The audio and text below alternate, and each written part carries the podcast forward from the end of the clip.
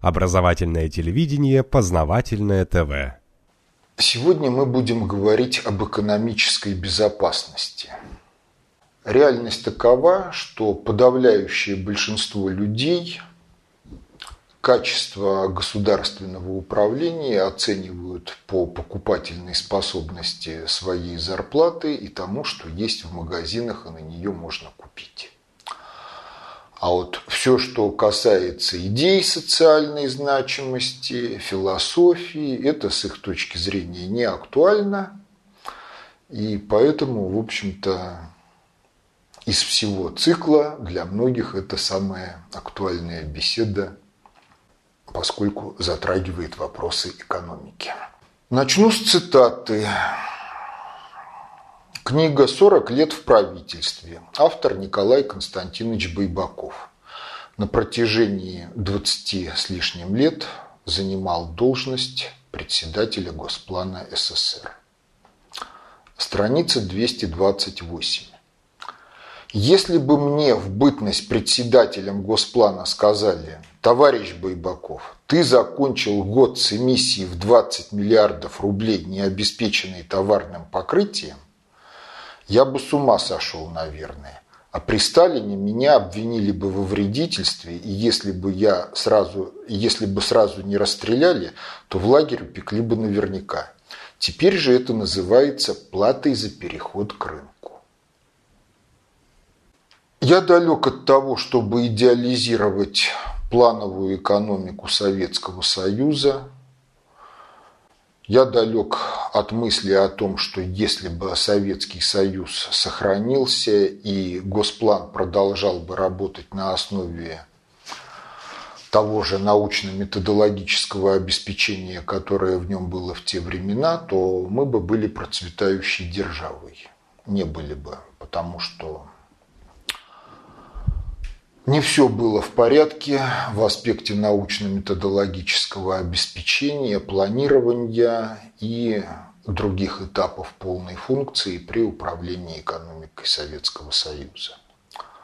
Поэтому действительно к началу перестройки все, что массово производилось в СССР, начиная от трехкопеечного скоросшивателя и кончая образцами военной техники в большинстве своем так или иначе уступала по тем или иным параметрам зарубежных аналогов.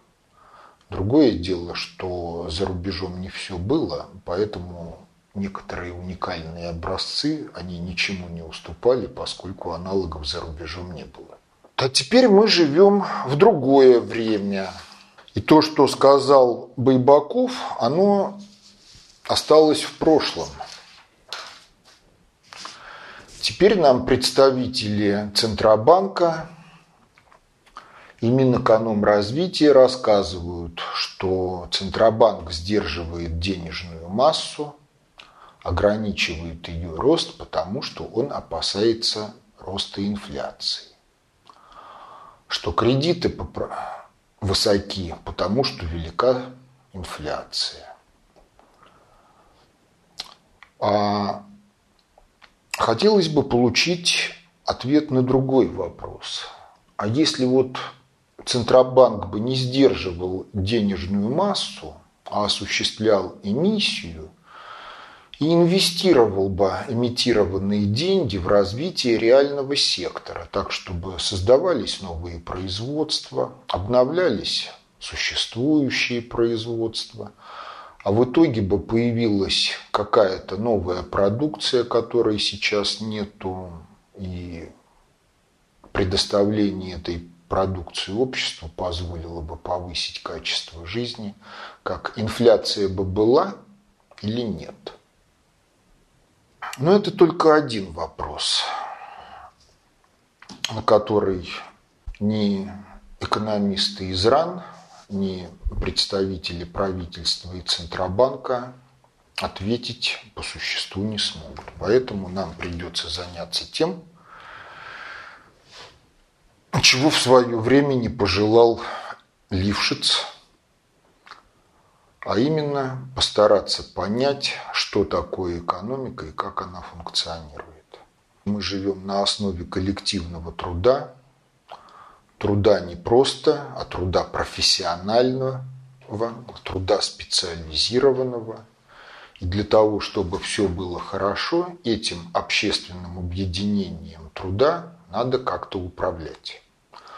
Потому что благосостояние всех и каждого – это не только производство, это еще и распределение произведенного, регулирование доступа к природным благам как производителей продукции, так и потребителей конечной продукции и много еще чего другого. Поэтому если экономическая безопасность семьи и человека где-то в средневековье, когда крестьянское хозяйство было практически самодостаточной системой в аспекте производства и потребления, и качество жизни было обусловлено, в общем-то, личным трудом, без каких-либо оговорок о том, что государство функционирует так или не так, то сейчас любой сколь угодно высокий профессионализм в любой сфере деятельности может быть обесценен тем, что придет какой-нибудь очередной гайдар и начнет какие-нибудь очередные реформы. И эти реформы будут столь же бестолковые и вредительски, как и реформы 90-х годов, которые выразились в конечном итоге в экономическом геноциде, за который пока никто не ответил и, судя по всему, отвечать не собирается.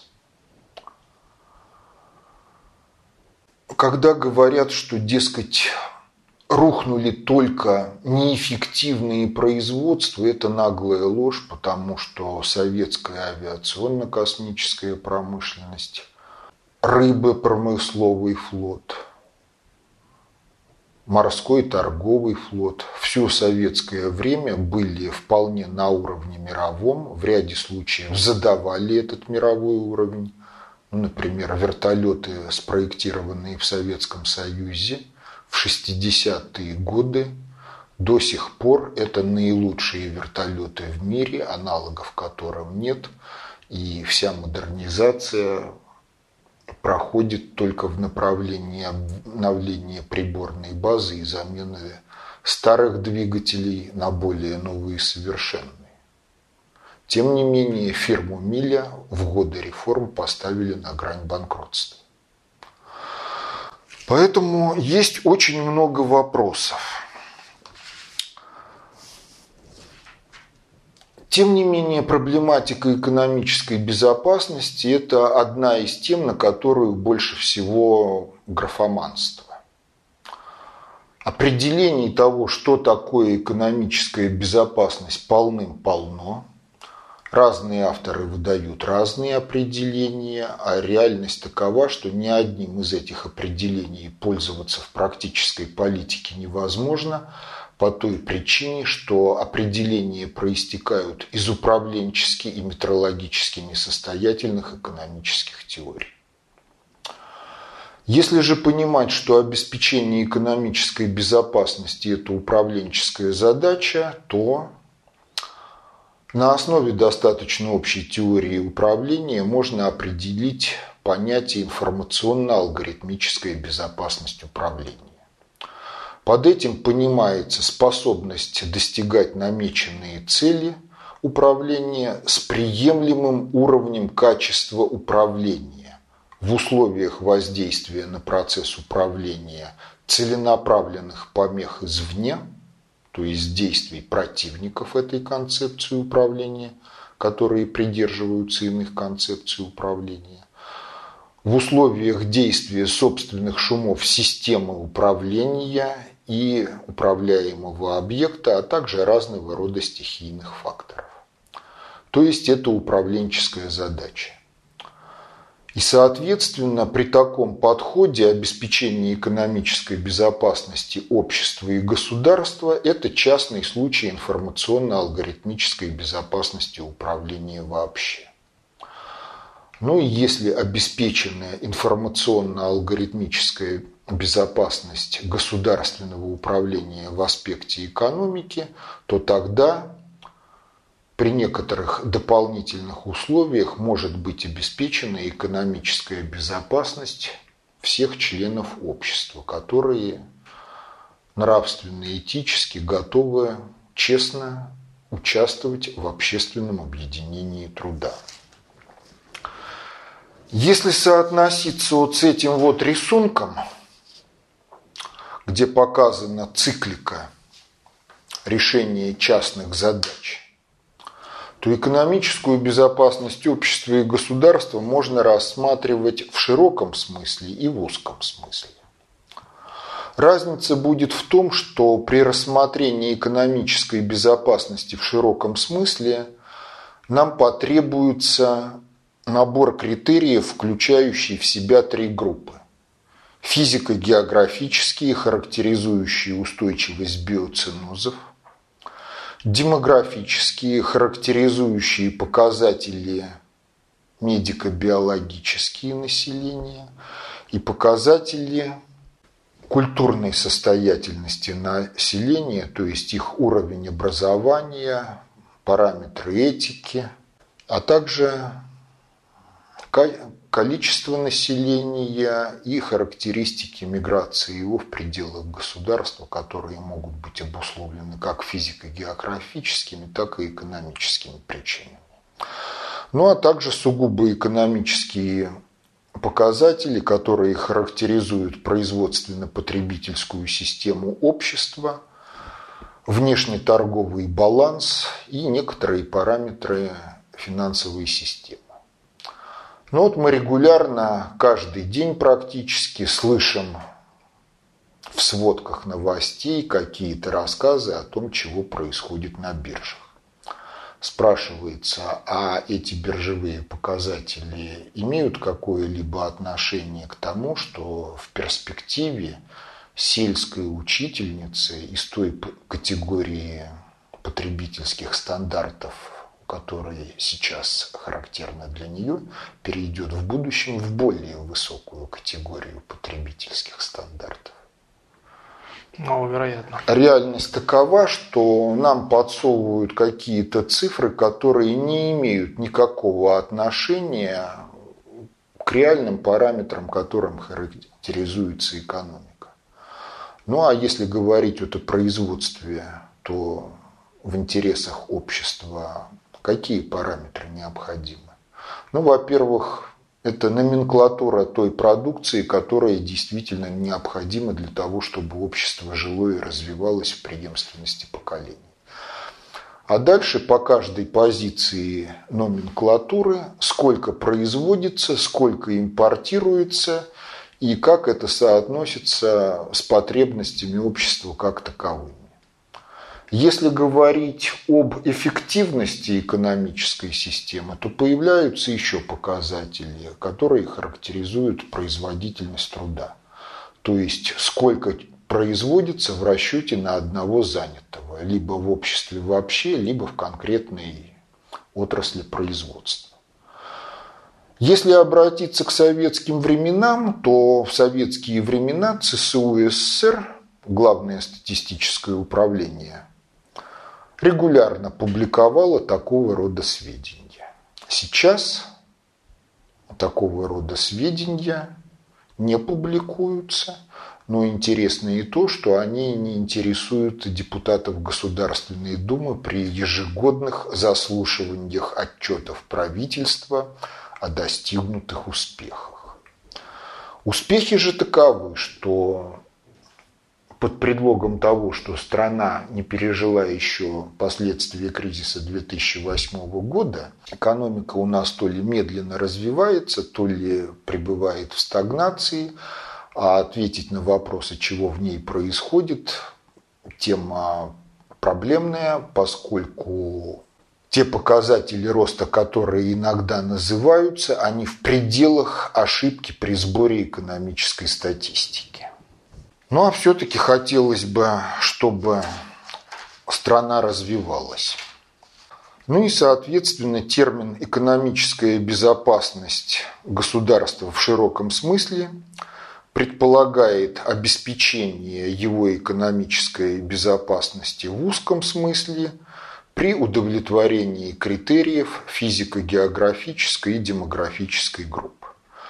А экономическую безопасность государства в узком смысле можно определить как способность хозяйственной системы государства обеспечить его политику, как внешнюю, так и внутреннюю, всеми видами природных благ и продукции с приемлемым уровнем достаточности потребления на основе собственного производственного потенциала во взаимодействии с внешними хозяйствующими субъектами – в условиях целенаправленного противодействия геополитических противников, геополитических конкурентов и воздействия стихийных, то есть неуправляемых природных и внутрисоциальных факторов.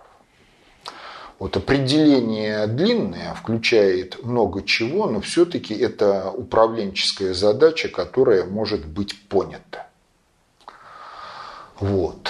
Однако экономическая безопасность государства и экономическая безопасность общества – это не одно и то же. Почему? Потому что государство может быть олигархическим по своему характеру, и тогда правящие олигархии, в общем-то, приемлемо, если экономические потребности общества удовлетворяются по минимуму, по остаточному принципу, и это не гарантирует безопасности общества в перспективе, поскольку минимум не позволяет детям получать необходимое образование, родители не имеют времени на воспитание детей, поскольку вынуждены работать с утра до зари за гроши – олигархическое государство может быть не суверенным. То есть оно может работать на интересы зарубежных политических сил, по отношению к которым население данной страны – это просто экономический ресурс, а издержки на содержание ресурса также должны быть минимальными. Но поскольку внешний эксплуататор заинтересован в устойчивости эксплуатации, то он должен обеспечить экономическую безопасность правящего государства как инструмента эксплуатации территории и населения в этом регионе. Поэтому экономическая безопасность общества, она действительно основывается в современности на обеспечении экономической безопасности государства.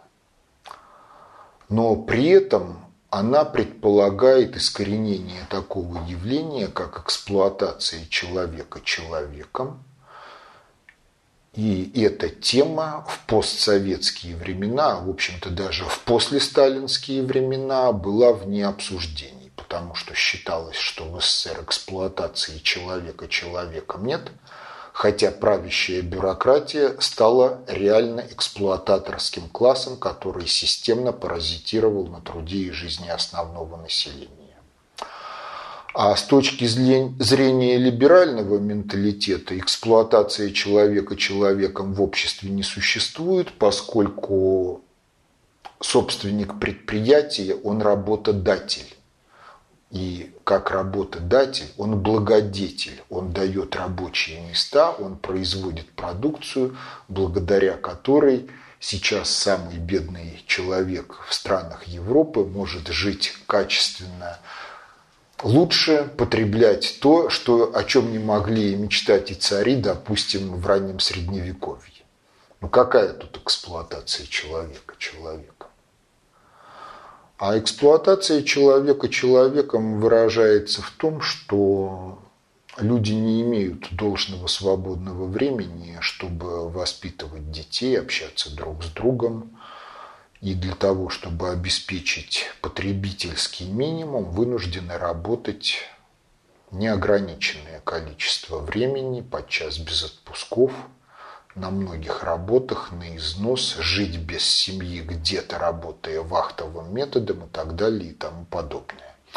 Но тема эксплуатации человека человеком и характер эксплуатации человека человеком в постсоветском российском государстве.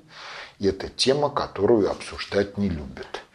И как сказал Дмитрий Анатольевич Медведев в одном из своих выступлений, что марксизм – это экстремистское учение, поскольку ставил этот самый вопрос. Тем не менее, давайте все-таки посмотрим на возможности реализации такого режима функционирования экономики, когда из поколения в поколение устойчиво гарантируется, что все сыты, обуты, одеты, имеют нормальное жилье, старики и утратившие трудоспособность не бедствуют, защищены – Дети получают правильное воспитание и образование, ну а взрослые не работают на износ, у них есть время для того, чтобы реализовывать свой творческий потенциал. Ну и если мы живем в условиях коллективного труда, в условиях, когда ни одно предприятие не обладает признаком самодостаточности вас аспекте производства и потребления производимой им продукции и зависит от поставок и возможностей сбыта, то есть является частью макроэкономической производственно-потребительской системы, то возникает вопрос, а как моделировать развитие системы этой, как его описать? Ну, ответ на этот вопрос такой, что все в детстве, ну, фактически в детстве, в старших классах знали, что такое система линейных уравнений с n неизвестными и чего с нею делать. Фактически вот система линейных уравнений, в которых неизвестные входят только в первой степени, это математическая модель, которая может описывать многоотраслевую производственно-потребительскую систему. Такого рода модели развиты и используются с 20-х годов прошлого века. Хотя нас убеждали, что экономический гений, Нобелевский лауреат 1973 года Василий Васильевич Леонтьев, автор балансовых моделей, получивших название «Метод затраты выпуск», но реальность такова, что к тому моменту, когда Леонтьев эмигрировал из Советского Союза, Госплан СССР уже работал. А специфика тех задач, которые решает Госплан, она такова, что их решение невозможно, если балансовые модели в той или иной форме не используются. И реальность такова, что балансовые модели – это единственные математические модели, которые построены на основе первичных экономических данных. Все остальные модели, производственные функции, еще чего-то там, они построены на основе переработки первичных данных в тех или иных алгоритмах переработки.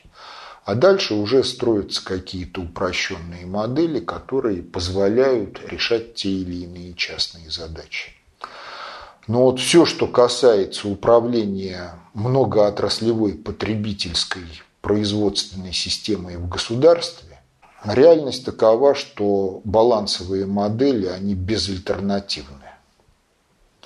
И вопрос только в том, как обеспечить их метрологическую состоятельность и обеспечить управленческую интерпретацию того, что получится.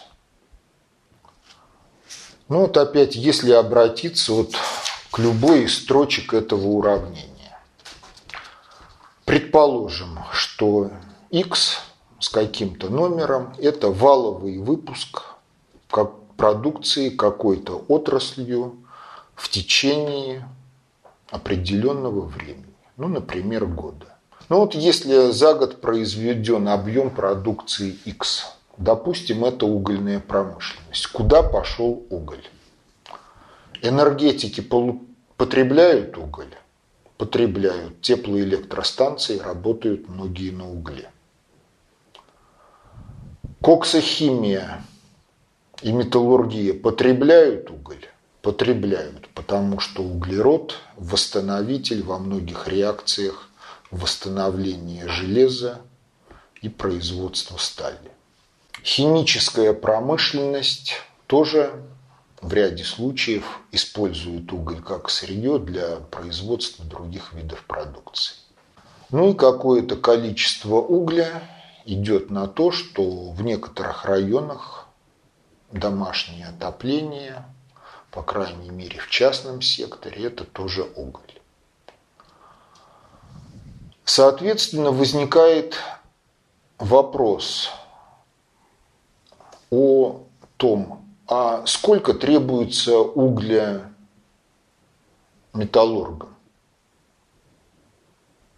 Ответ на этот вопрос простой. А металлургам угля требуется столько, сколько они намереваются производить чугуна и железа, и сколько по технологии требуется угля для того, чтобы обеспечить такой выпуск. То есть получается так, что доля потребления продукции других отраслей каждой отраслью пропорциональна ее собственному выпуску. И это обстоятельство как раз вот и дает возможность представить в каждой строке уравнения валовый выпуск отрасли как сумму валовых выпусков всех других отраслей потребителей ее продукции с некоторыми коэффициентами, плюс F от английского слова final, конечный продукт, то, что уходит на потребление домашних хозяйств и государственного аппарата. И, собственно, это то, ради чего ведется производство. Ну, такого рода модель, она строится на основе анализа учета продукции в натуральной форме. То есть уголь в тоннах, нефть в тоннах или баррелях, зерно в тоннах и так далее и тому подобное. Но реальность такова, что есть рыночный механизм, есть кредитно-финансовая система, и все продукты производятся как товары в рыночной экономике. Если говорить о советской плановой экономике, кто-то дал такую характеристику, что Госплан СССР – это была самая большая в мире фьючерсная биржа. То есть там определялись даты поставки и цены поставки. То есть все равно, так или иначе, стоимостная форма учета продукции, она присутствовала и там. Ну и если вот тонны помножить на цены, то мы получим те же самые уравнения в той же самой структурной форме, только уже будет ценовой учет продукции в стоимостной форме. Ну и, соответственно, если вот коэффициентики, которые были тут, они в любом варианте называются коэффициенты прямых затрат, и каждый из них равен количеству продукции, потребляемой отраслью, к которой вот относится уравнение, другой отрасли в расчете на единицу собственного выпуска. То есть сколько требуется тонн угля для производства одной тонны стали. Ну а при переходе в стоимостном учете, сколько мы должны заплатить за уголь для того, чтобы получить одну тонну нашей стали по цене такой-то. Ну и если вот мы переходим к стоимостной форме учета продукции, то этому сопутствуют некоторые обстоятельства. Ну, во-первых, когда мы занимались построением балансовой модели при натуральном учете продукции, у нас получалось так. Одна технология, одна отрасль. Если один и тот же продукт мы производим на основе двух технологий, то при натуральном учете продукции это все равно одна, две отрасли. При стоимостном учете продукции мы можем существенно уменьшить размерность задачи, объединив несколько отраслей в одну, и для этого существуют специальные алгоритмы так называемого агрегирования. Вопрос только в том, чтобы в процессе агрегирования мы не потеряли причинно-следственные связи, которые внутренне обуславливают взаимодействие отраслей друг с другом. Но это уже задача, не имеющая отношения к самим балансовым методам, это задача обеспечения управленческой и метрологической состоятельности балансовых моделей. Ну а после того, как мы перешли к учету продукции в стоимостной форме, балансовая модель предстает вот в таком виде. Что здесь что? Ну, блок А характеризует технологии. Это та же самая совокупность всех коэффициентов прямых затрат, которые были у нас в уравнении. Дальше. Столбец F. Это тот конечный продукт, ради которого мы вели производство. Столбец X. Это столбец совокупных валовых мощностей отраслей, тех, которых мы включили в балансовую модель. Ну вот если блок А характеризует у нас производство, то у нас есть еще два блока. Блок Б, который характеризует управление производством, и блок В, который характеризует управление потреблением. Ну а теперь давайте пройдемся вдоль строк и вдоль столбцов этой таблицы. Вот если таблица структурно подобна уравнениям, и мы идем вдоль строки, то строка изначально характеризует распределение продукции нашей отрасли между всеми другими отраслями, которым наша продукция нужна для нужд их собственного производства. В финансовом выражении это что?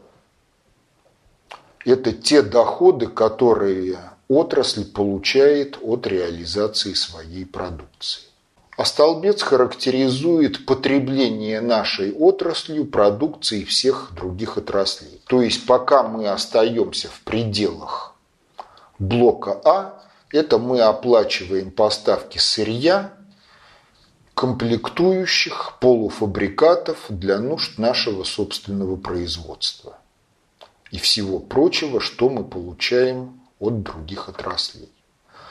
Но понятный вопрос, что это далеко не все наши расходы в процессе производства. Что, кроме этого, мы должны оплачивать? Мы должны оплачивать работу труда персонала, оплачивать налоги, кредиты, какие-то страховые взносы, еще чего-то. В результате у нас ниже блока А появляется еще один блок. Вот в этой таблице он представлен одной единственной строкой. В эту строку включены названные расходы всех отраслей, то есть зарплата, налоги, оплата кредитов, страховые взносы, амортизационные отчисления и все такое прочее. Все это называется добавленная стоимость, то есть НДС это берется вот отсюда вот. А иначе это называется факторные издержки. Почему модель называется балансовая? Потому что если мы просуммируем все факторные издержки, то мы должны получить стоимость всего конечного продукта, выпускаемого всеми отраслями. Тютелька в тютельку. И вот когда Байбаков ужасался 20-миллиардной эмиссией, необеспеченной товарным покрытием, то речь шла о том, что в течение года, если расписывать балансовую модель в неизменных ценах была выпущена некоторая стоимость конечной продукции. А за это время государство умудрилось выпустить 20 миллиардов, которые некоторым образом попали вот сюда, которые не были обеспечены товарной массой, в результате чего и было нарушено это вот самое балансовое соотношение, что совокупная стоимость конечного продукта и совокупные факторные издержки всех отраслей должны в тютельку в тютельку совпадать. Ну а дальше тогда возникает вопрос. Ну, Гайдар с Чубайсом и прочие были неправы, не смогли обуздать Геращенко, который напечатал много-много денег, в результате чего возникла эмиссия, необеспеченная товарным покрытием. Ну а сейчас вот многие отрасли жалуются на то, что им не хватает оборотных средств для того, чтобы ввести производство, а Центробанк говорит, что они боятся инфляции и сдерживают рост денежной массы. Возникает вопрос, а сколько денег нам в обороте надобно? Вот ответ на этот вопрос он носит двухаспектный характер, даже более того, трехаспектный характер.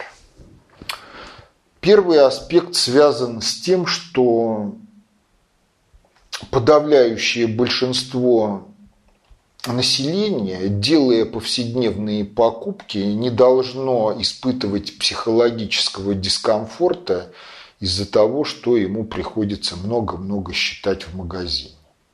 Вот реальность такова, что среднестатистический человек нормально воспринимает в любом числе только первые три значащих цифры.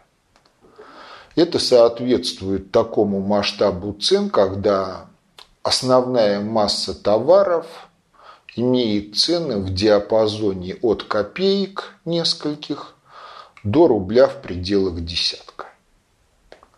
Когда дело заходит о дорогостоящих товарах, то там речь может идти уже о сотнях рублей, тысячах рублей, миллионах рублей, но все равно, что после третьего знака, оно чисто психологически большинством людей не воспринимается. И те, кто жил в 90-е годы, может помнить, что все стали миллионерами, цены были в миллионах, до копеек, а миллионы это что? Миллионы это 10 в шестой степени.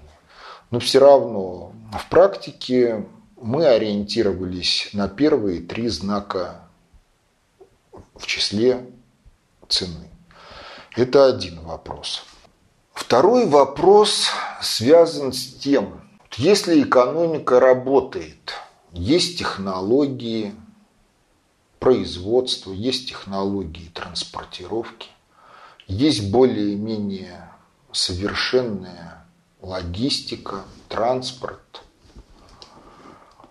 то количество продукции, которая доходит до массы конечных потребителей, оно чем обусловлено? Спросом? Нет. Количество продукции обусловлено тем количеством энергии, которое мы в состоянии загрузить в технологическую систему. То есть все мы проходили в школе закон сохранения энергии. И этому закону соответствовала формула, что полезный эффект, который мы можем получить от системы, численно равен коэффициенту полезного действия этой системы, помноженному на количество энергии, которую мы вводим в эту систему. Ну и кто из ученых-экономистов в состоянии доказать, что в реальном секторе экономики закон сохранения энергии не работает, и что мы можем получить товарную массу в натуральном учете большую, нежели закладываем энергии в систему производства и больше, чем позволяют получить при этом количестве энергии коэффициенты полезного действия соответствующих технологий. Реальность такова, что вряд ли кто-то найдется, кто сможет это доказать без того, чтобы прибегать к дьявольской логике. Наш реальный сектор подчинен закону сохранения энергии точно так же, как любой механизм, которым мы пользуемся.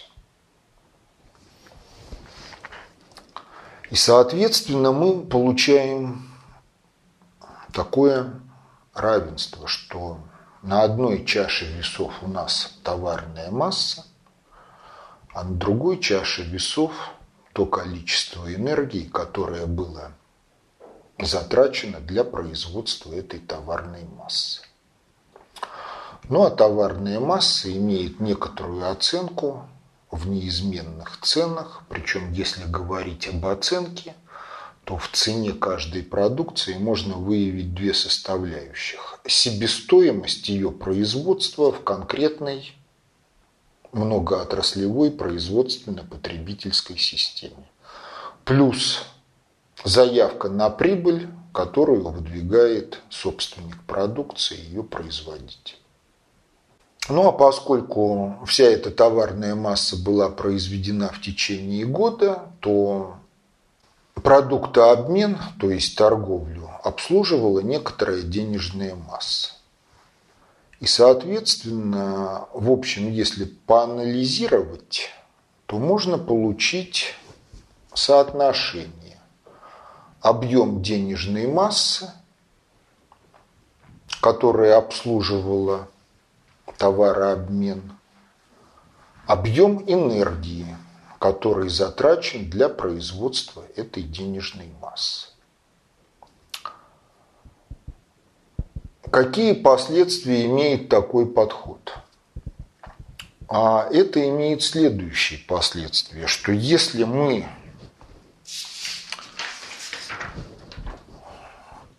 соотносим объем с денежной массы с объемом энергии, то вот эти вот уравнения и таблицы – это в некоторой форме представленный энергобаланс общества, то есть объемы производства и распределение энергии как таковой. К чему это ведет? Это ведет к тому, что если вот мы будем анализировать структуру затрат – отраслей и структуру расходов отраслей, то выясняется такое обстоятельство. Можно выявить взаимосвязь динамики изменения денежной массы, обслуживающей торговлю, как в направлении ее роста, так и в направлении ее поджатия, при которых начнется распад хозяйственных связей во многоотраслевой производственной системе общества. Почему? Потому что скорость прохождения финансового потока через отрасль, она связана с длительностью цикла заказ продукции, поставка ее потребителю. И давайте вот представим такую ситуацию, что строители чего-то хотят построить, чего-то могут построить. Длительность цикла строительства этого сооружения, допустим, 5 лет. И вот они в нулевой год делают бизнес-план и говорят, мы будем строить это. При этом нам потребуется столько-то, столько-то, столько-то всякого сырья комплектующих, столько-то уйдет на оплату этого, плюс еще фонд заработной платы такой-то, налоги и все такое. И мы собираемся получить прибыль в объеме таком-то, и номинально это будет совокупная стоимость проекта такая-то. Заказчик говорит, да, я согласен. Подписали договор, начали строить. А Егор Тимурович или Виктор Геращенко говорит, а мы сейчас денег напечатаем и подбросили.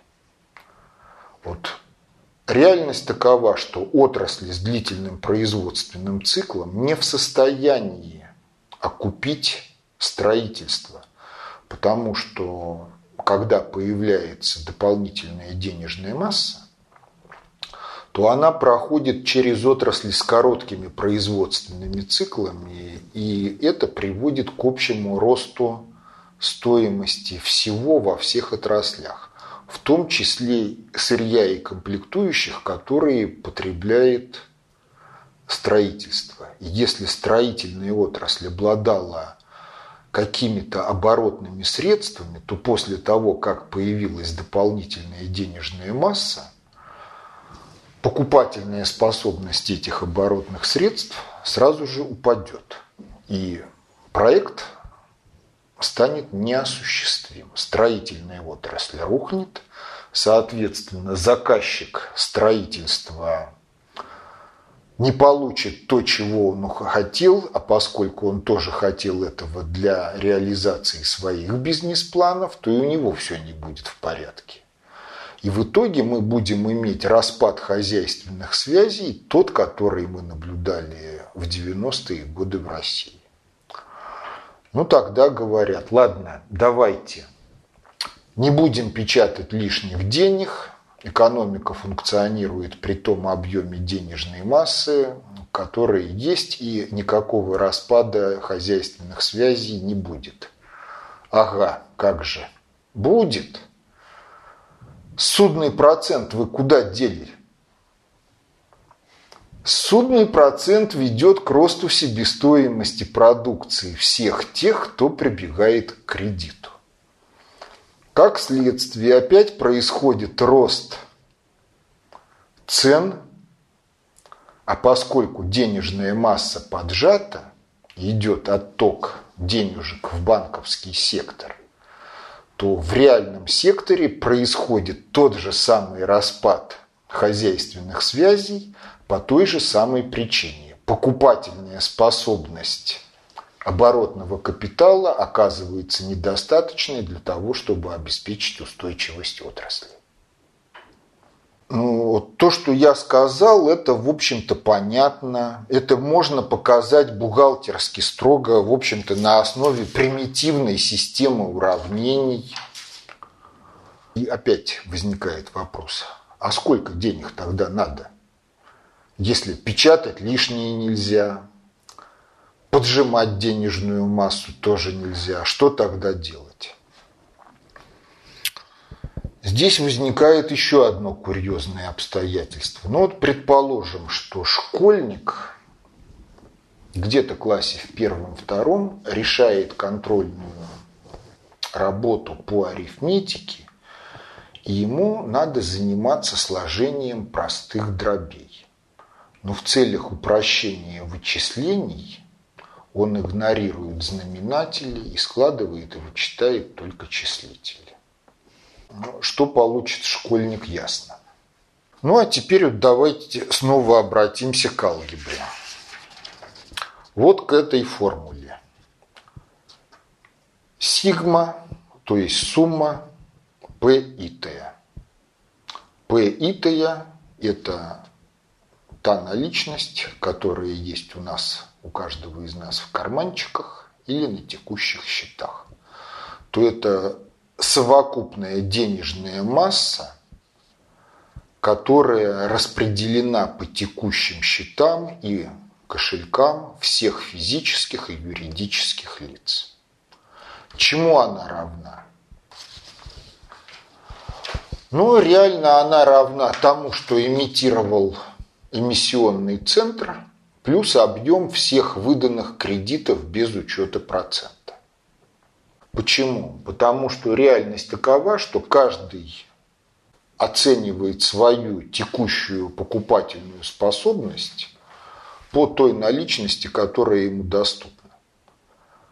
Те, кто взяли кредиты, оценивают свою текущую покупательную способность с учетом того, что они взяли кредиты, а те, кто кредиты не брал, и те, чья денежки лежат в банках, они оценивают свою покупательную способность с учетом того, что они в любой момент могут изъять эти деньги из банка и потратить на что-то. Банк выдает кредиты, эксплуатируя статистическую закономерность того обстоятельства, что если нет биржевой банковской паники, то одновременность изъятия всех вкладов из банка исключена. Мы берем и делим S на S. S – это денежки, которые имитировал эмиссионный центр, и получаем тождественное равенство единицы. Но мы можем сделать и другое. Мы можем точно так же s плюс k поделить на s плюс k. И тоже получим тождественное равенство единицы при любых s и при любых k.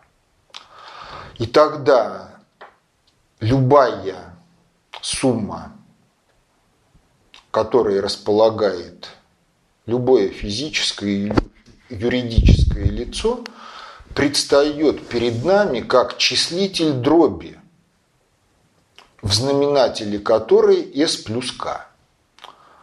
И эта дробь, она всегда меньше единицы. Ну а теперь представьте, что денежная масса за счет активности банков или за счет эмиссионного центра активности она некоторым образом изменяется на том интервале времени, по отношению к которому мы ведем бухгалтерскую отчетность. И занимаемся аналитическим учетом, хоть на микроуровне, хоть на макроуровне.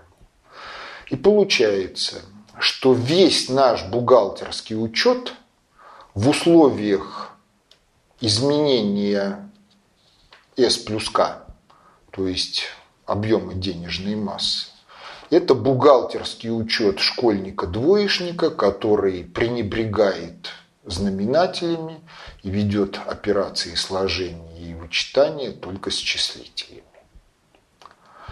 А если учесть знаменатели, что получится? А может получиться такая ситуация, что номинально вы богатеете, но доля вашей P по отношению к S плюс K реально сокращается, и вы реально беднеете, поскольку вам принадлежит меньшая доля совокупной покупательной способности общества, чем она была раньше. То есть реальность такова, что если вы обезразмерили кредитно-финансовую систему по S плюс К, то вы имеете дело с единичной покупательной способностью общества, которая разными долями распределена по карманам и счетам физических и юридических лиц, и все инвестиции, все налоги, все объемы вложений в ту или иную отрасль – это какие-то доли от этой единицы. Но после того, как вы перешли в эту обезразмеренную по S плюс К кредитно-финансовую систему, весь блуд на темы того, что ставки по кредитам высоки, потому что высока инфляция, он кончается. Потому что в этой кредитно-финансовой системе нет инфляции как таковой. Там эмиссия невозможна. Совокупная покупательная способность всегда единична. И есть только вопрос, куда и как распределяются эти доли. И это очень интересный вопрос, куда и как распределяются доли. Потому что с той поры, как в обществе появляются деньги, перспективы этого общества определяются тем, что финансируется этими деньгами. Если вы финансируете левшу, то вам гарантирован научно-технический прогресс. Если вы финансируете светских львиц, строительство дворцов и яхт олигархами, то перспективы будут очень убогие, потому что в лучшем случае общество прореагирует на падение качества жизни и качества управления мягкой трансформацией государства и перенастройкой его на другие цели и способы их реализации. А в худшем случае будет бунт с очень обстоятельной зачисткой всей предшествующей правящей элиты, когда не будут щадить ни взрослых, ни детей. И такое неоднократно уже бывало в истории. А причина одна – финансировалось не то, что должно. Ну а дальше что есть? А дальше можно посмотреть вот на эту картинку. Что на этой картинке? Вот здесь вот представлен блок А предшествующей таблицы. Это реальный сектор экономики. В нем что есть? Есть сырьевики и есть обработчики. Ну и куда все выходит? Все уходит в потребление. А вот это вот что? А это грыжа экономики. Это то, что называется спекулятивный сектор экономики. Ну вот пока мы существуем в номинальной кредитной системе, где крутятся рубли, доллары, еще какие-то денежные знаки, то есть статистика. Реальный сектор экономики, товарооборот составил столько-то. А в спекулятивном секторе экономики товарооборот составил столько-то. А какой товарооборот в спекулятивном секторе экономики? Там циркулируют фиктивные стоимости, ничего реально полезного не производится, но происходит отсос денежной массы из реального сектора, и кто-то на колебаниях цен на товары фиктивной ценности извлекает прибыли, доходы, доходы немалые, превосходящие доходы в реальном секторе и прежде всего доходы наемного персонала реального сектора. Ну и считается, что вот эти вот люди, которые успешные финансисты, это соль земли, хотя они реально ничего не создают и реально ничем в реальном секторе не управляют. Даже когда говорят, что они инвесторы, это наглая ложь, потому что инвестиции кончаются на этапе первичной эмиссии акций. После того, как акции куплены первый раз, после этого идет только спекуляция этими акциями, а владелец, эмитент этих акций, он единократно получил денежки, и дальше никакой эмиссии в его производство, в его деятельность, связанной с этими акциями, не происходит. Другое дело, что в акциях выражаются, кроме этого, еще и доли стоимости на то предприятие, которое выпустило акции. И право на получение дивидендов, если эти дивиденды есть.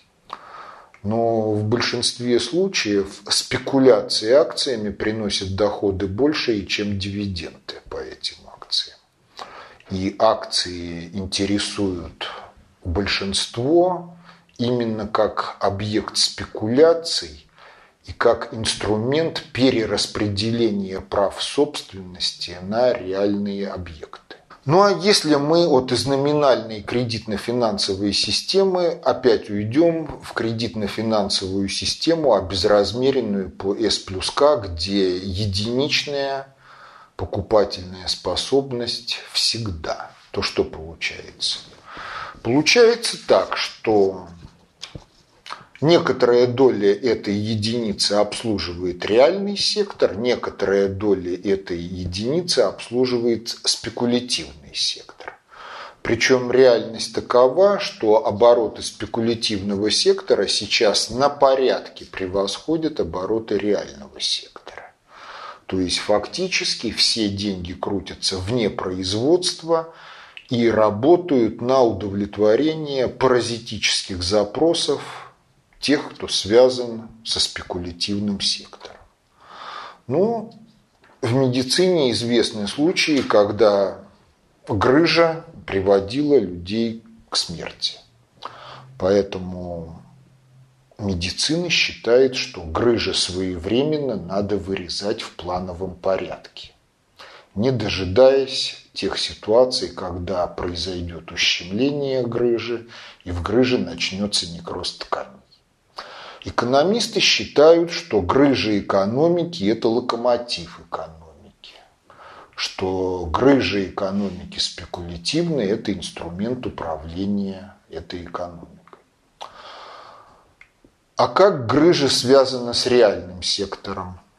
А она связана, опять же, вот через эти самые уравнения межотраслевого баланса, через балансовые модели. Как связано? А точно так же, как неоправданная эмиссия, либо поджатие денежной массы. Почему? Потому что между реальным сектором и грыжей всегда происходит какой-то переток денежной массы. И как только этот переток выходит за некоторые критические параметры, вне зависимости от направления этого перетока, в реальном секторе начинается утрата оборотным капиталом его покупательной способности. И за этим следует развал всех хозяйственных связей, если финансовый кризис продолжает разрастаться. Причем я хочу обратить внимание, что крах реального сектора вследствие развала хозяйственных связей под воздействием разного рода финансовых неурядец, он никоим образом не связан с реальными потребностями общества в той или иной продукции.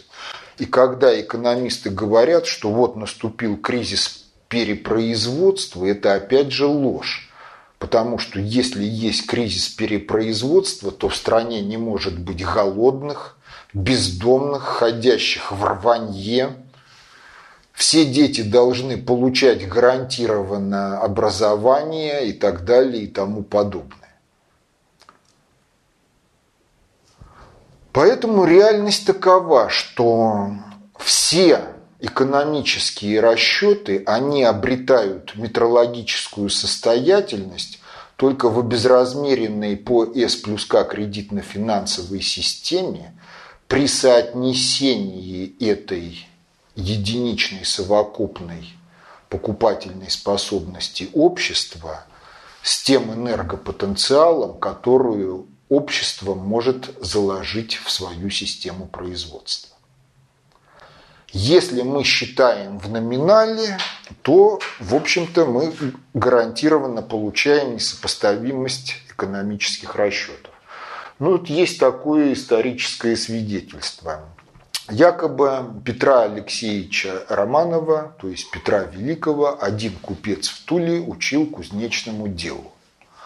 Ну и поскольку Петр был у него учеником, то как ученик за время обучения Петр честно заработал 19 копеек.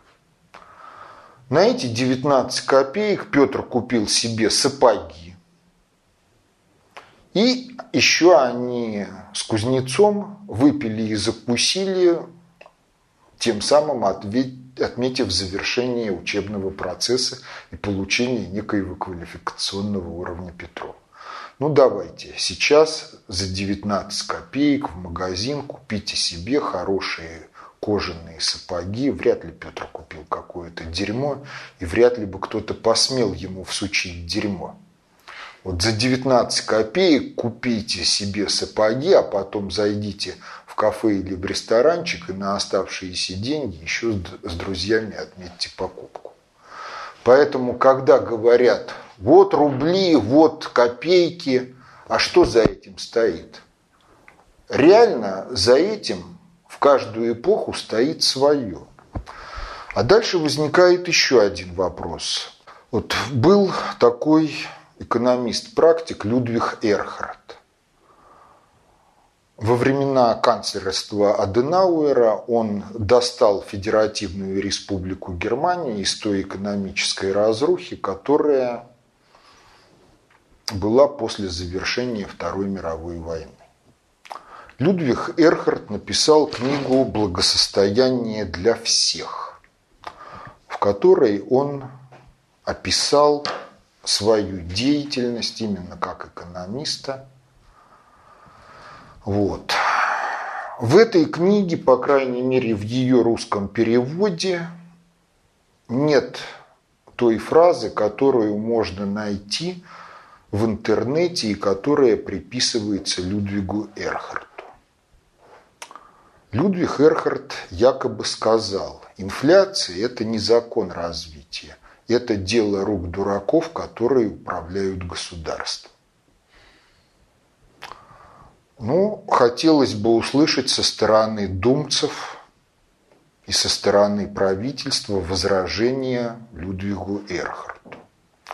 Причем, понимаете, положение усложняется тем, что Людвиг Эрхард – экономист-практик, практик успешный, в отличие от Гайдара и Чубайса, это один из творцов экономического чуда ФРГ в 50-е годы.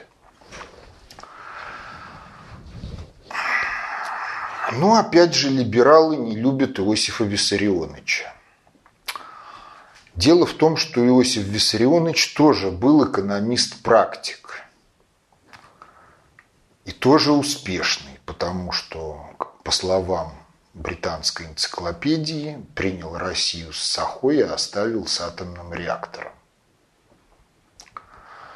И вот Иосиф Виссарионович считал, что нормальный режим функционирования экономики – это систематическое снижение цен по мере того, как экономика удовлетворяет общественные потребности. И рост благосостояния народов СССР он видел не только в форме повышения доходов населения. Он видел это дело еще в форме систематического снижения цен на товары и услуги. И он ввел экономику Советского Союза в этот режим. И экономика в этом режиме функционировала. И вот это вот еще один из аспектов, который связан с вопросом о том, сколько денег нужно в обороте. Потому что вне зависимости от того, находимся мы в номинальной кредитно-финансовой системе или не в номинальной, учет ведем, то эмиссия-то у нас, она всегда номинальная. И возникает вопрос об объеме эмиссии. Вот эмиссия может быть такой, что она опережает энерговооруженность вот этой вот единичной совокупной покупательной способности. Если эмиссия опережает, то цены будут расти на а если эмиссия отстает от роста энерговооруженности производства, тогда что будет? А тогда у нас получится так, что если у нас нету в системе судного процента как генератора роста цен,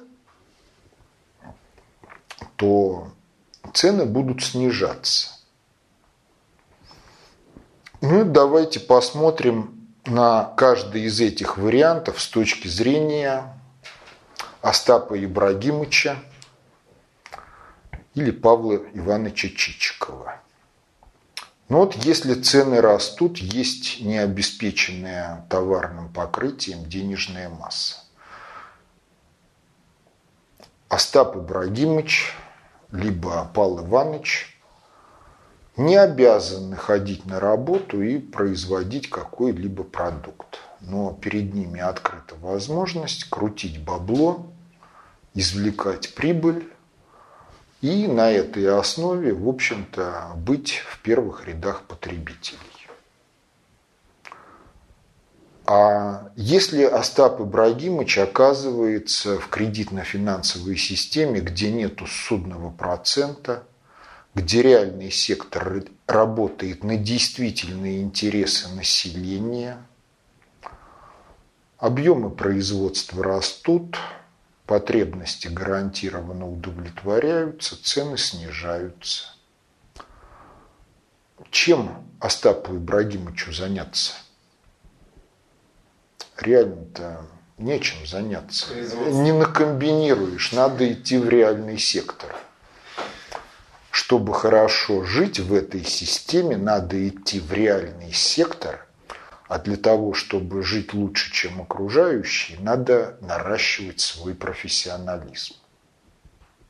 Ну а теперь давайте посмотрим на то же самое с точки зрения не Остапа Ибрагимовича, а с точки зрения работника реального сектора. Причем все равно, стоит он у станка или двигает фундаментальную науку, либо учит детей в школе, лечит взрослых или детей – он ходит на работу и получает зарплату. Дальше вариантов два.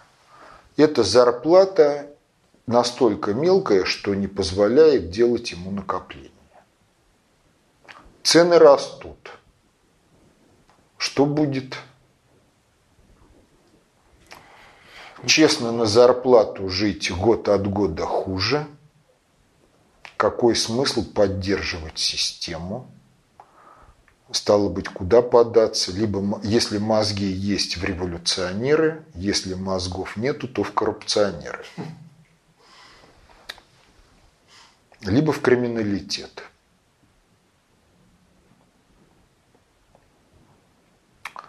Ежели все-таки вот в стартовый момент зарплата такая, что позволяет делать накопление, что происходит? Цены растут, доля накоплений сокращается. Те накопления, какие были, обесцениваются, теряют покупательную способность. В конце концов наступает такой момент, что накопление делать уже невозможно. Начинаются траты из прежних накоплений. Что делать? Если мозги есть в революционеры, если мозгов нет в коррупционеры или в криминалитет. Либо, если уж совсем ничего нету, то тогда спиваться и так далее. То есть реальность такова, что ежели вот экономика функционирует так, что судный процент по кредиту отсутствует – а эмиссия отстает от роста энерговооруженности и научно-технического прогресса, то объем предлагаемый к потреблению продукции растет за счет роста производства, цены снижаются, покупательная способность зарплаты растет даже если вы не делаете карьеру, а достигли своего потолка профессионального, и даже если этот потолок ну, в силу разных причин оказался на самом низком уровне, то есть чернорабочего или уборщицы, все равно год от года вы живете лучше, потому что ваша зарплата обеспечивает дальше рост покупательной способности. И, в общем, получается так, что действительно вот система, основанная на коллективном профессиональном труде, она может быть эффективной только в том случае, если в ней отсутствует судный процент и эмиссия отстает от научно-технического прогресса и роста производства, благодаря чему покупательная способность растет. Ну и, соответственно, не формируется какая-либо финансовая олигархия за счет разного рода спекуляций, которые паразитируют на чужом труде. Ну а если вот опять же вернуться вот к структуре этих уравнений. Но ну, эти вот уравнения позволяют ответить на вопрос, какие должны быть валовые мощности для того, чтобы получить вот такой конечный продукт. И здесь сразу возникает два вопроса. А каким должен быть конечный продукт для того, чтобы все жили хорошо? За счет чего и как наращиваются производственные мощности?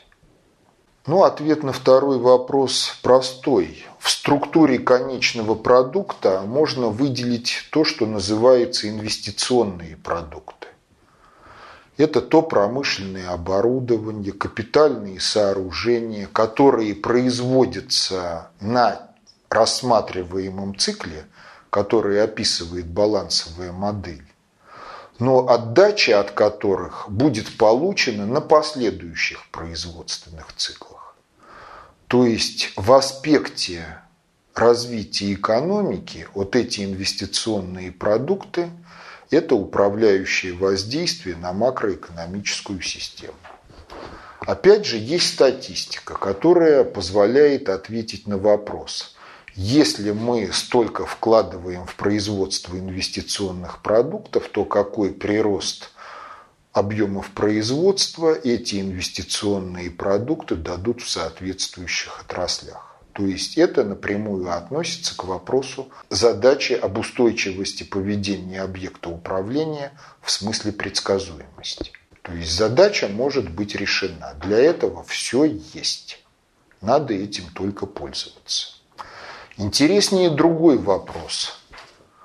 А как предсказать вот ту совокупность конечного продукта, которая идет на удовлетворение общественных потребностей, непроизводственного характера. Здесь тоже есть ответ на этот вопрос. Вот можно посмотреть на такую вот картинку. На картинке представлена некая алгоритмика. Вот если есть у нас некие потребности – Потребности влекут за собой производство в обеспечении этих потребностей. А дальше мы можем анализировать последствия производства самого по себе и последствия удовлетворения потребностей. И, соответственно, у нас появляется еще две статистики, даже три, которые соотносятся с идентификаторами полезно, вредно. То есть производство в удовлетворении потребностей может быть само по себе вредоносно. Ну, например, все, что связано с ядерной энергетикой, хотя и дает энергию, но все сопутствующие эффекты, они вредоносны. Кто сомневается, пожалуйста, в интернет работы Яблокова на тему «Атомные мифы». Все можно узнать и о последствиях и малых доз, и больших доз, и о способах переработки радиоактивных отходов и всем таком прочем. Ну, а, а может быть и удовлетворение последствий вредоносным. Причем оно может быть двояко вредоносным. Ну, если вы употребляете алкоголь, это вред любых дозах. Для вас это разрушение генетики, то есть угроза вашим детям. Если вы в пьяном безобразии начинаете работать или получать какое-то удовольствие, то есть варианты, что вы станете причиной какого-либо несчастного случая, в котором пострадаете вы, другие люди – какие-то объекты. И, в общем-то, получалось так, что по статистике советских времен на 1 рубль дохода бюджета, который получал СССР от продажи алкоголя, приходилось по разным оценкам от 3 до 5 рублей ущерба, поддающегося бухгалтерскому учету. Ну, схема простая. Бутылка водки 4,12, Выпил, сел за руль КАМАЗа, разбил КАМАЗ стоимостью 30 тысяч, плюс еще чего-то. Размазать на все общество получается от 3 до 5 рублей ущерба, поддающегося бухгалтерскому учету. А ведь есть еще ущерб, не поддающийся бухгалтерскому учету. Ну, например, в начале 60-х годов на город с 200-тысячным населением вполне хватало одной школы для умственно неполноценных детей. То есть тех, кого зачали с пьяну, либо кто получил родовые травмы или еще какие-то причины были, в силу чего они не могли обучаться в общеобразовательной школе. Сейчас на город с 200-тысячным населением одной школы для умственно неполноценных мало. В конце 50-х, в начале 60-х годов если в детском саду кого-то из группы забирали средь дня для того, чтобы отвести к логопеду, то это было событие. И человек рассматривался как уникальный. Сейчас штатное расписание многих детских садиков предусматривает должность логопеда разговоры о том, что не все, что мы потребляем, полезно вообще, либо полезно, когда мы потребляем слишком мало или когда мы потребляем слишком много, это не пустые слова. Но если проанализировать статистику, то все потребности можно разделить на две большие категории. Демографически обусловленные потребности – удовлетворение которых действительно необходимо для жизни взрослых, для воспитания детей, для того, чтобы они получали образование, и все это в совокупности необходимо для устойчивого развития общества в гармонии с природой и те потребности, которые мы все-таки удовлетворяем в силу того, что вот есть традиции культуры или креативный экстремизм зашкаливает, хочется попробовать чего-нибудь такого, чего раньше не пробовали. Но, тем не менее, это сопровождается вредом и для потребителей, и для производителей, и для окружающих, и для потомков. Эти потребности можно назвать деградационно-паразитические. Ну а дальше вот говорят, что есть такая наука экономическая кибернетика. Вот все управление везде и всюду строится на том, что мы в состоянии разграничить вектор целей и собственные шумы и помехи извне, которые есть в процессе управления. Вот, граждане экономические кибернетики, расскажите нам, как в экономике разграничить вектор цели управления и собственные шумы и помехи извне. Это не что-то запредельное, не придирки к вам, это просто обычная управленческая грамотность, на основе которой строятся процессы управления в военном деле, в гражданском деле. А вот экономическая кибернетика существует десятилетия – и ни в одном трактате по экономической кибернетике нет внятного ответа на этот вопрос. вообще можно написать очень толстую книгу на тему управления в экономике и ни разу там не затронуть вопрос о том, как общество генерирует вектор целей в отношении управления макроэкономическими системами. Как разграничить вектор целей и собственные шумы и помехи извне в макроэкономических процессах. То есть это запредельная управленческая безграмотность. Ответ на этот вопрос простой. Вот после того, как вы проанализировали все потребности, и они распределились по двум классам, то все, что относится к демографически обусловленным потребностям, это вектор цели управления.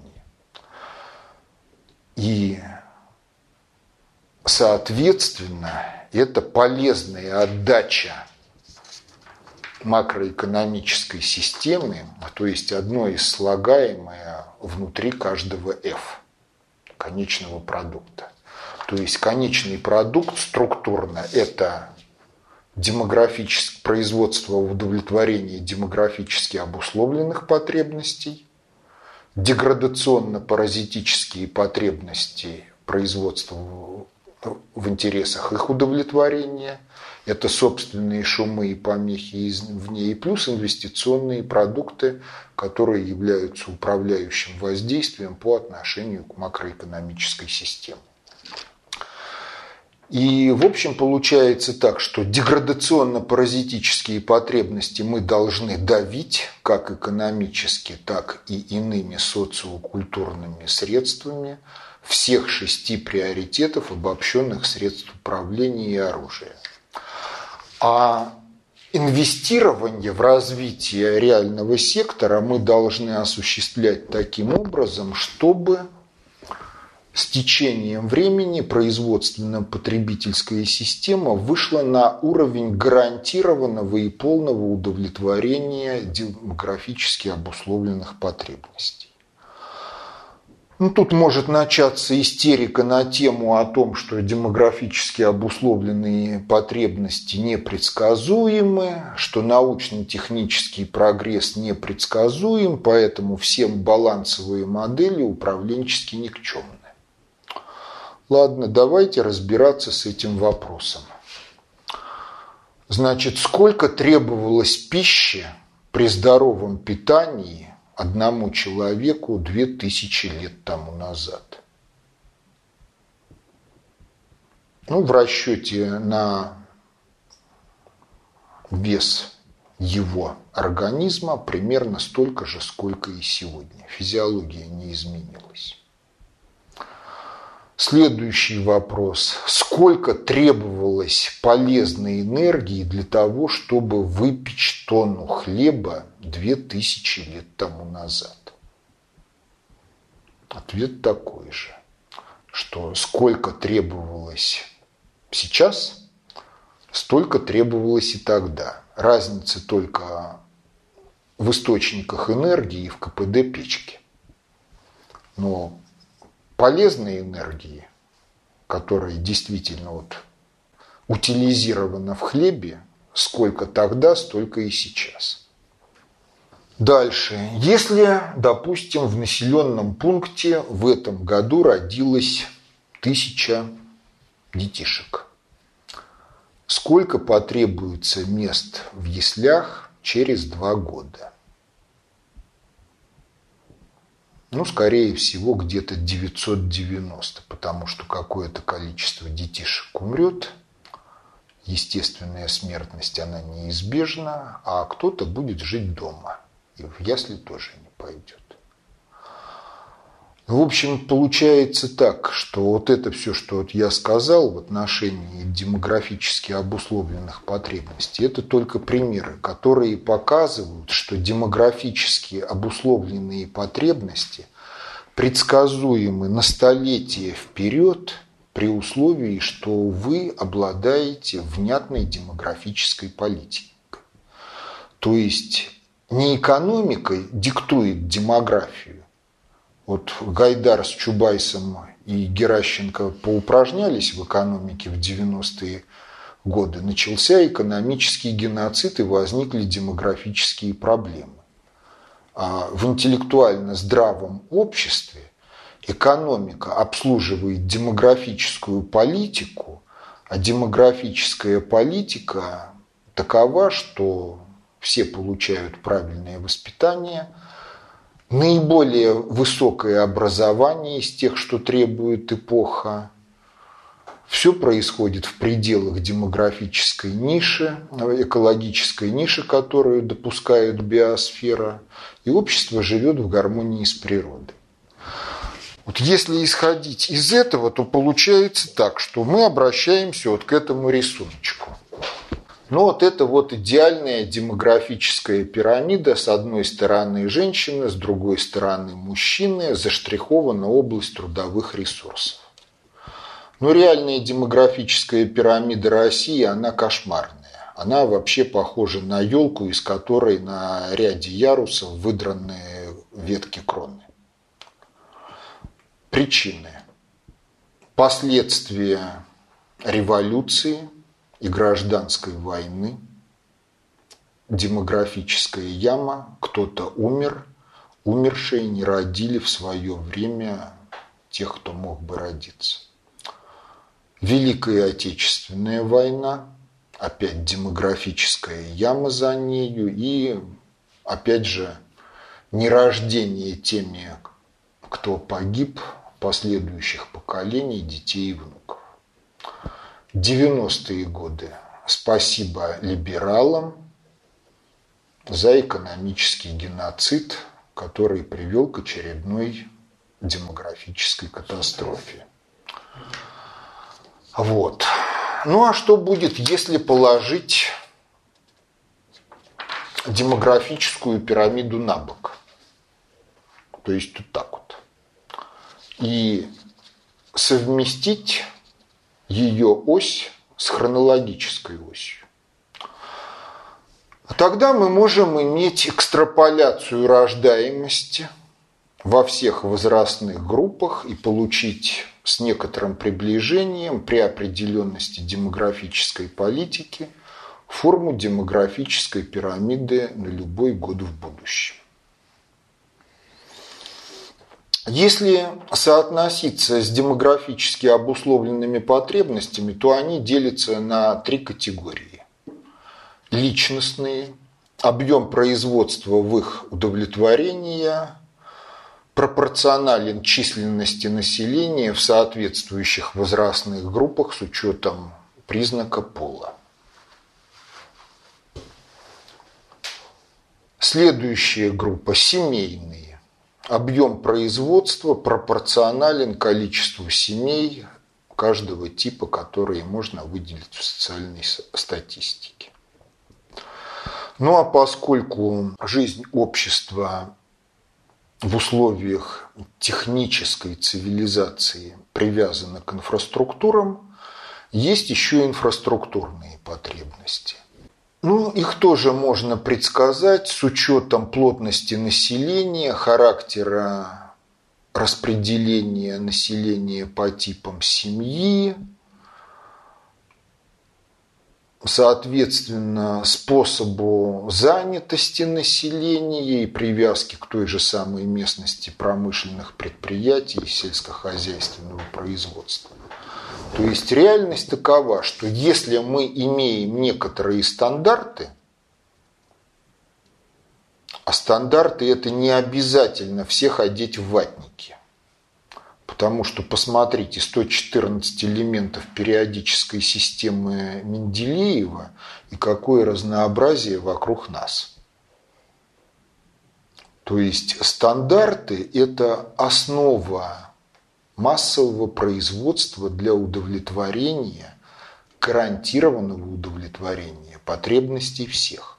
Другое дело, что спектр стандартов должен быть таким, чтобы в него вписывалась основная масса потребителей, а те, кто не вписывается, в общем-то, могли бы получать какой-то эксклюзив, в общем-то, за разумные деньги.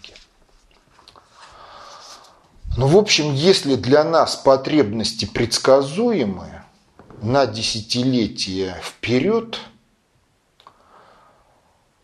то уравнение межотраслевого баланса с учетом того, что вектор конечной продукции состоит из трех компонентов – демографически обусловленная продукция, деградационно-паразитическая инвестиционная – позволяет нам заранее подготовить производственную базу к полному и гарантированному удовлетворению демографически обусловленных потребностей на основе действующей или развитой системы стандартов. Если говорить о структуре этой задачи, приведения производственной системы к гарантированному удовлетворению демографически обусловленных потребностей, общества с течением какого-то времени, то эта задача структурно-математически аналогична задаче поражения медленно маневрирующей цели самонаводящимся снарядом. Эта задача в интересах ВПК решается ну, с начала 50-х годов в пространстве параметров 3. Трехмерное пространство в задачах ПВО-ПРО, ну и трехмерное пространство в задачах противолодочной обороны. Эта задача решается успешно в темпе реального времени. В общем-то, единственная трудность – это увеличение размерности при переходе к экономическому аналогу этой задачи. Потому что пространство параметров – это вся номенклатура продукции, которая учитывается в балансовой модели. Но с другой стороны, есть суперкомпьютеры, и есть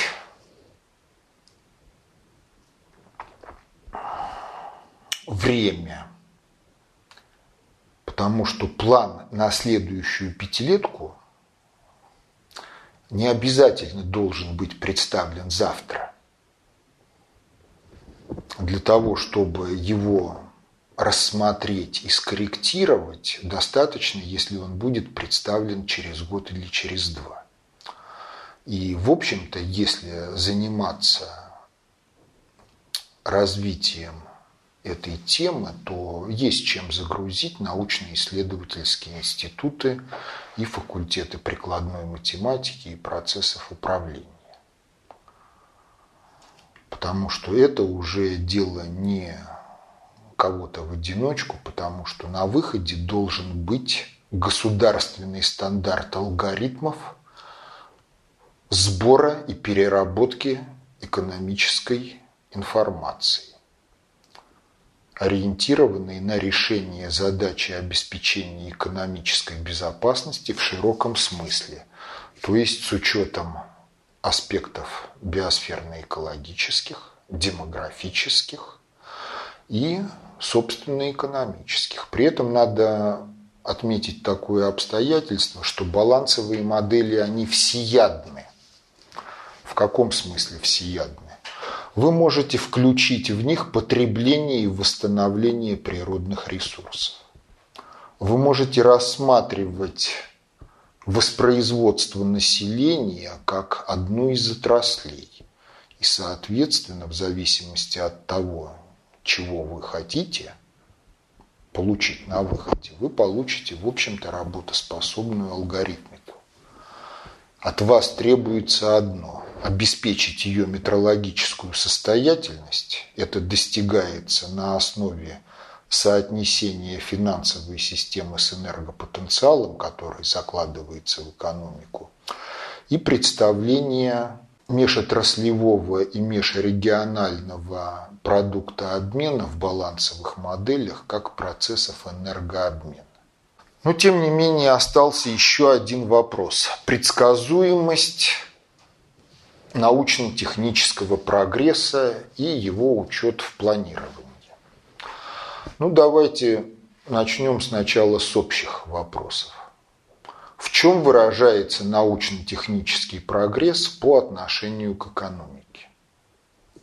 В росте энерговооруженности производства, в росте КПД, в появлении многих новых технологий – производства тех или иных продуктов, появлении новых продуктов, и всякий новый продукт может возникнуть только тогда, когда он оказывается экономически более выгоден, чем уже существующий. В каком смысле? Себестоимость его производства должна быть ниже, чем себестоимость производства аналогов. То есть он должен выигрывать в конкурентной борьбе с аналогами по критерию стоимость, эффективность. он должен удовлетворять каким-то потребностям людей не хуже, чем аналоги, но должен быть дешевле в производстве. Либо при той же себестоимости производства он должен превосходить по своим потребительским качествам. То есть все равно все описывается в терминах энергопотребления. Второй вопрос связан с тем, а чего вы хотите от плана. Вот порог советской системы планирования был в том, что план задавал точные значения того, что должно быть на выходе.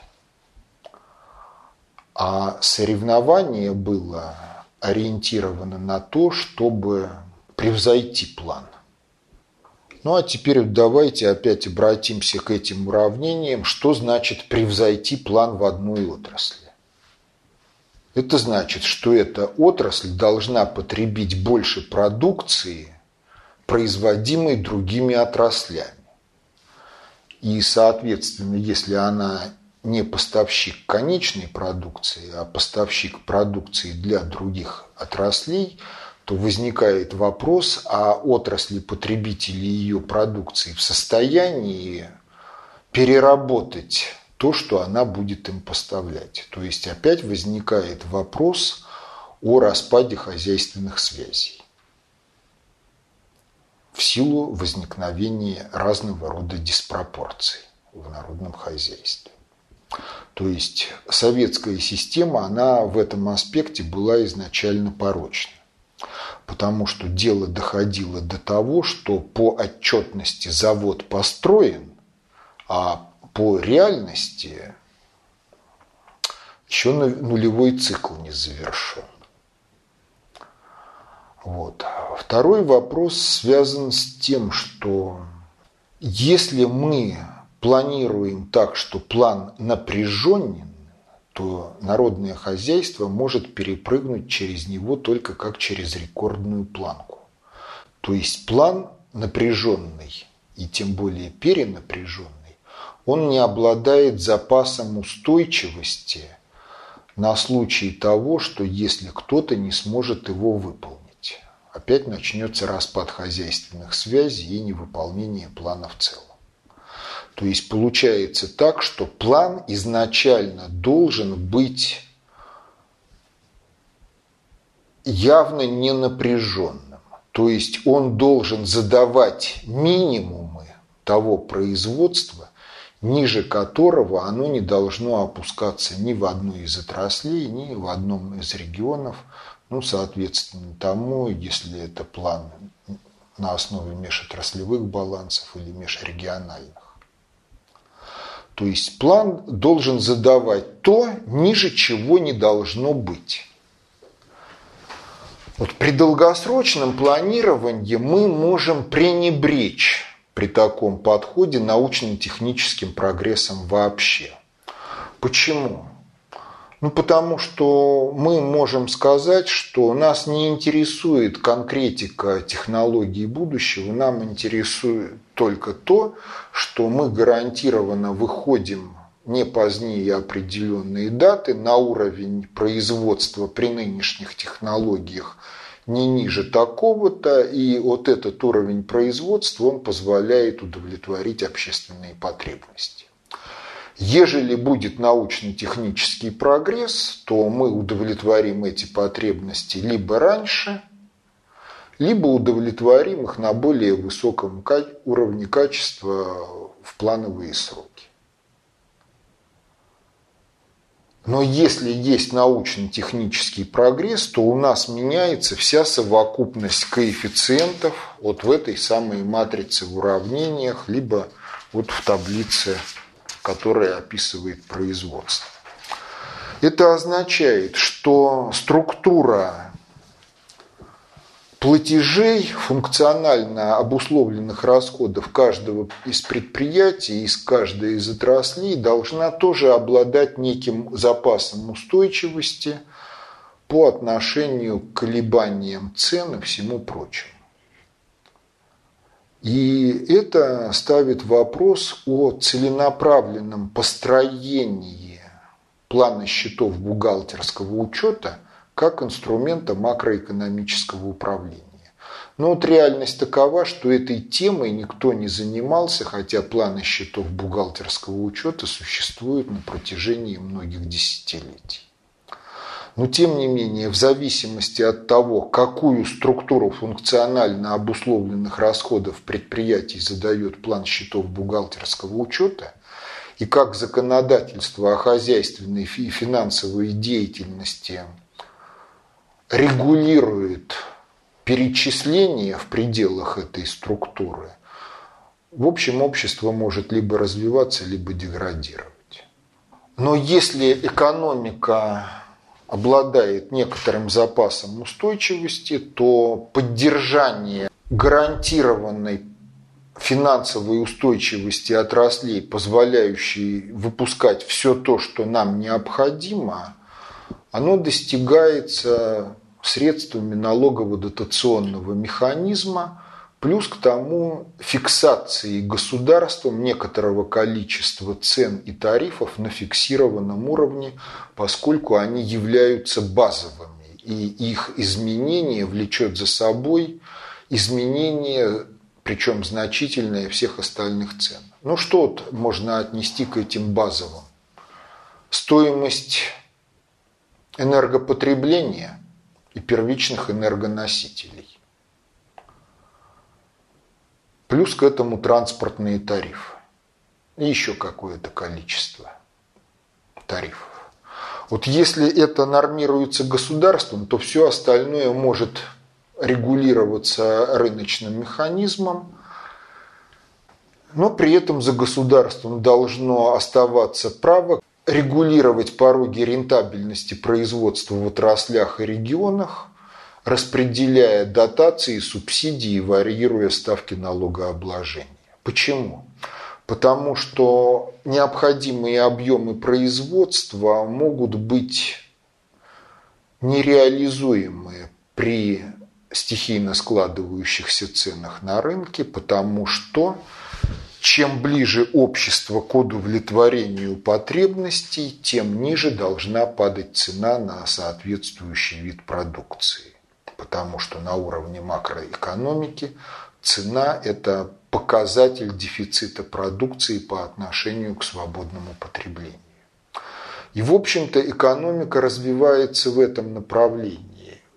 Но говорить о том, о чем говорили марксизм что деньги исчезнут, это было бы неправильно по той простой причине, что кредитно-финансовые системы – это инструмент бесструктурного макроэкономического управления. И кроме того, это инструмент статистического учета и анализа того, что происходит в экономике – на исторически продолжительных интервалах времени при условии, что финансы соотносятся с энергопотенциалом, а не с золотом или еще чем-нибудь. И тем более не как сейчас, когда доллар – это самостоимость, а откуда он и как он берется, это тема не для обсуждения. И о том, что экономика действительно развивается в этом направлении, ну, говорит такой факт, что в Швейцарии обсуждался вопрос о безусловных доходах, то есть величине некой денежной суммы, которую каждый бы гражданин Швейцарии получал вне зависимости от того, трудится он или не трудится, здоровый он или инвалид, но чтобы он получал эту сумму, и она могла быть использована им по его усмотрению. То есть предполагается, что творческий потенциал и его реализация – это субъективная потребность людей, и даже если люди будут получать этот гарантированный безусловный доход, то они будут с интересом по-прежнему работать и реализовывать свой творческий потенциал – в том числе и в сфере экономической деятельности. Но, понимаете, все вот это вот требует иных экономических теорий. То, что я рассказал, Но это даже не основы. Это только предпосылки и принципы, которые должны быть развиты в этих экономических теориях. Если говорить о том, когда они должны были быть развиты, то Иосиф Виссарионович Сталин в 1952 году в экономических проблемах социализма в СССР прямо ставил задачу построения новой экономической теории, которая бы адекватно отвечала потребностям социалистического строительства в нашей стране и перехода к коммунизму, то есть к полному и гарантированному удовлетворению демографически обусловленных потребностей в гармонии с природой. Но считали, что Сталин деспот-тиран, недоучка-семинарист. Но если подумать, Последующая практика показывает, что это был один из умнейших и добрейших людей своей эпохи, чье мировоззрение и миропонимание лет на 100-150 обогнало интеллектуальное развитие общества. Ну а коли не занялись этим делом тогда, то придется заниматься этим делом теперь, потому что, как сказал в свое время Христос, Род сей лукав, знамение ищет. Но не дастся ему знамения, кроме знамения Ионы пророка. Знамение Ионы пророка. Пророк Иона решил, что он умнее Всевышнего и что обещанную им миссию проповеди в Ниневии, столице тогдашней Ассирии, он может не исполнять. После этого некое китообразное заглотило Иону, и он пробыл там некоторое время. Когда Иона одумался и взмолился, то китообразное получило указание выплюнуть Иону на берег. Иона пришел в себя, отправился в Ниневию, Жители Ниневии вняли проповеди, одумались, и Ассирия существовала еще некоторое количество времени. Но вот если от личностного масштаба ионы переходить